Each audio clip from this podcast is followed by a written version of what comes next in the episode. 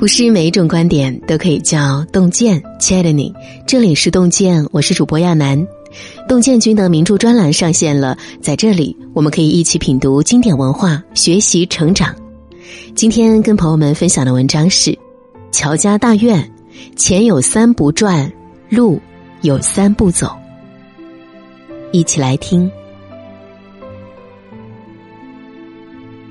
十五年前，热播剧《乔家大院》让晋商奇人乔致庸进入人们的视野，无数人津津乐道于他巧妙的行商手段和超前的眼光布局。然而，读了原著才发现，乔致庸所有经世之举的背后，都遵循着一个原则：钱财虽多，绝不赚亏心之钱；手段虽奇，从不走歪门邪路。看似容易的钱。不好赚。十九岁那年，还是书生的乔致庸在考场外结识了落魄秀才孙茂才。此后多年，两人合作无间，一起扛过了无数困难挑战，成就了偌大的商业帝国。直到乔致庸想进军票号业时，才出现第一次分歧。乔致庸以为。经营票号可以借别人的钱财生利，又能方便所有商人走遍天下做生意，利人利己。孙茂才却兜头泼下冷水，认为这样的国之大利不能由商人掌握。他严厉警告乔致庸：如果你执意进入票号业，那你必将尝尽世间的甘苦，乔家则有可能一败涂地，陷入万劫不复之境。而事情也正如孙茂才预料的那样。后来，乔家票号虽然迅速开遍长江南北，却受到皇帝和懿贵妃的怨恨。乔致庸被打入大牢，倾家荡产，才换得活命机会。落到如此境地，固然是因为朝廷腐败，当权者昏庸，更根本的原因还是从一开始，乔致庸就对开票号的困难估计不足，只关注丰厚的利润，难免会忽略背后巨大的风险。只沉醉光阴的前途，不自觉就忘记了理想与现实之间通常隔着无数的微风险滩。其实，看起来越容易赚的钱，就越是难赚。那些超乎想象的回报，要么是因为站在风口杀入蓝海，要么是因为违法乱纪，代价巨大。前者需要过人的智慧，可一步走错，就会满盘皆输。后者从根本上就选错了路，大概率是难逃恶果。损人利己的钱不要赚。孙茂才虽然不赞成乔致庸开办票号，但既然事情已成定局，他就不再做无谓的反对，而是尽自己的本分，继续为东家出谋划策。可在争取广州官银汇兑业务这件事上，两人再次发生分歧。两广总督是个贪官。孙茂才对症下药，承诺给对方分成，乔致庸却以与贪官同流合污为耻，坚决不肯原谅孙茂才，两人彻底分道扬镳。孙茂才再次回到临江茶山做了大掌柜，在那里他只手遮天，肆无忌惮的压榨茶农，包养妓女。孙茂才的胃口越来越大，居然在乔家再次遭遇危机时，趁机蛊惑乔家大嫂，妄图掌控乔家生意。事情败露后，孙茂才才被愤怒的乔致庸和乔家仆役扫地出门。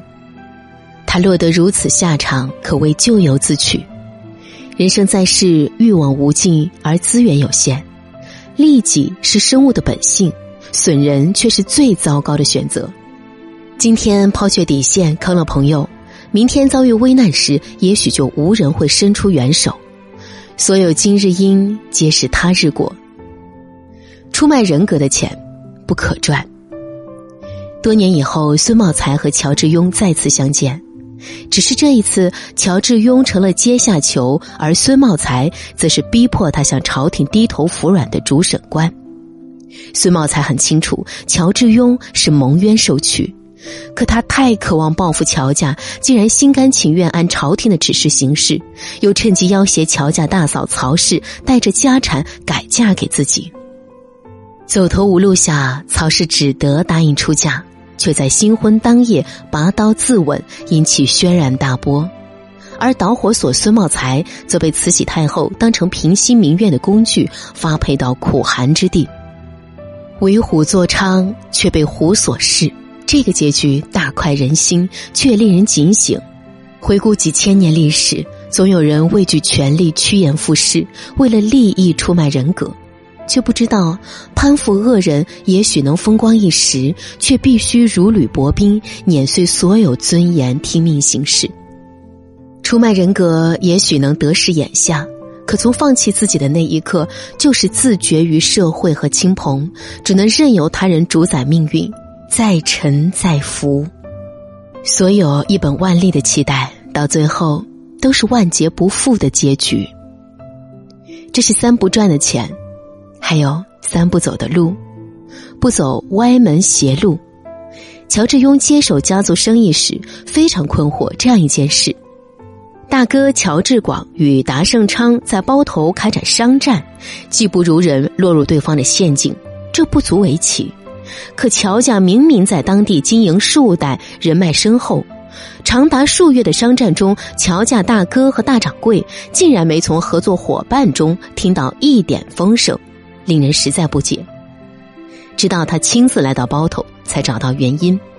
原来，此时的乔家商铺早不复先祖的厚道作风，不但出售商品时会以次充好，还对无力还债的人穷凶极恶的逼债，逼得对方倾家荡产，走上绝路。顾客和合作伙伴们怨声载道，乔家生意又怎能不渐渐没落？幸好乔致庸及时觉察危机，重新诚信行商，宽厚对人，才终于挽回了声誉。这世上最凶险的门是歪门，最艰难的路是邪路。一时钻营取巧，赔掉的是长远名声；一时偷鸡倒把，断送的是一生安稳。险中求的从来不是富贵，而是刀尖上的虚妄。老话说：“小成靠勤，中成靠智，大成在德。”人生在世，修心养德才是顺遂人生的最大底牌。第二个不走，不走穷途末路。对于乔家而言，包头的高粱生意只是小头，私茶经营才是主业。只可惜当时兵灾不断，南北茶路断绝，北半个中国已经好几年没有新茶输入。祁县最大的两个茶商水家和袁家，固执的选择坐等局势平稳，宁可每年承担巨额的损失，也不敢尝试疏通茶路。唯有乔致庸选择冒险南下购茶，借着茶农急于出手存茶的机会，他拿到了前所未有的优惠政策，也趁机推出了大分量茶砖，在外某茶市独占鳌头。而水家和袁家一味因循守旧，一步落后，步步落后。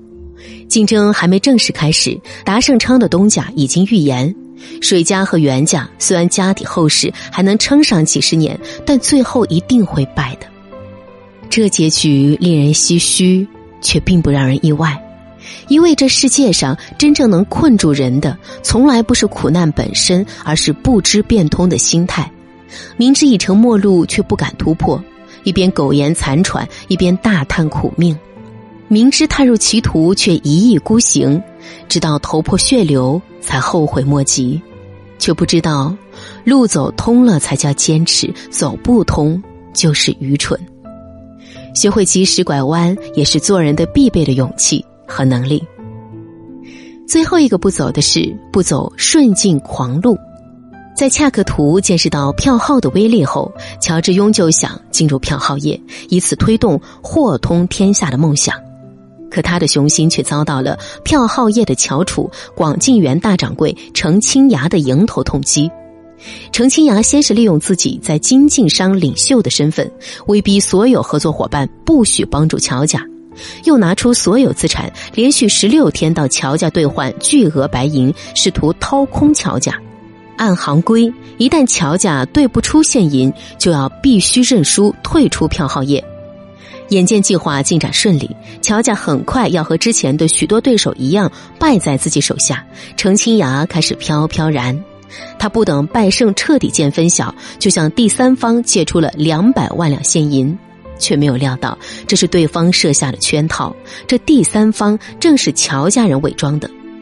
到了次日，乔家掌柜带着一百六十个金元宝来到广进园，要求全部兑换成现银。可此时的广进园剩下的存银已经不多，无力全额兑现，程清雅只得当场认输，几乎羞愧自尽。一场稳操胜券的争斗，程清雅因为自满和轻敌，反而输得一败涂地。白鹿原中说：“凡遇到好事的时候，甭张狂，张狂过了头，后面就有祸事。”在顺境里走得太久，就容易忽略其中潜在的隐患。可隐患如火苗，无论再细小，一旦发作，就可能酿成大祸。与其等到大意失荆州时痛哭流涕，还不如从一开始就心怀敬意，戒骄戒躁，踏踏实实走得更稳更远。乔家大院中有一幅楹联说。行事莫将天理错，立身以与古人争。乔致庸这一生的行事都不曾违背天理人心，也因此福泽后代，成就了一代传奇。人这一生福祸都从己心，贵贱早是定数。妄求是烦恼的根苗，妄为是取祸的道路。愿此后余生，你能修心正己，端正行事，赚该赚的钱，走当走的路，做到心安一世，便能幸福一生。今天给您分享的文章就到这里喽，感谢大家的守候。如果您喜欢洞见的专栏文章，请在文末点个再看哦。我是亚楠，我们相约明天，让洞见的声音伴随着您的每一个夜晚。只是差一点，就差一点。当时再坚持一点，就不会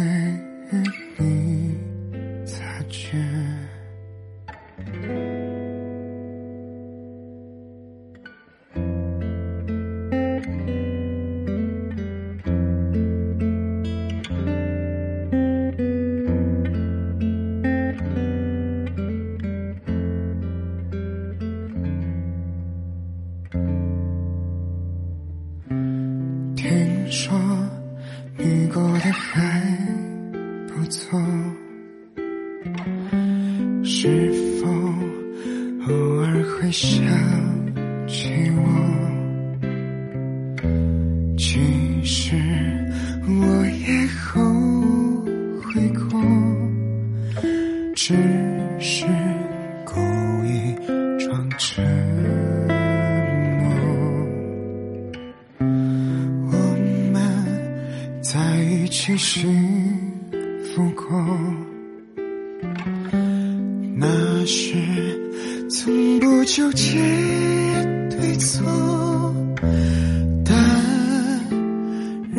从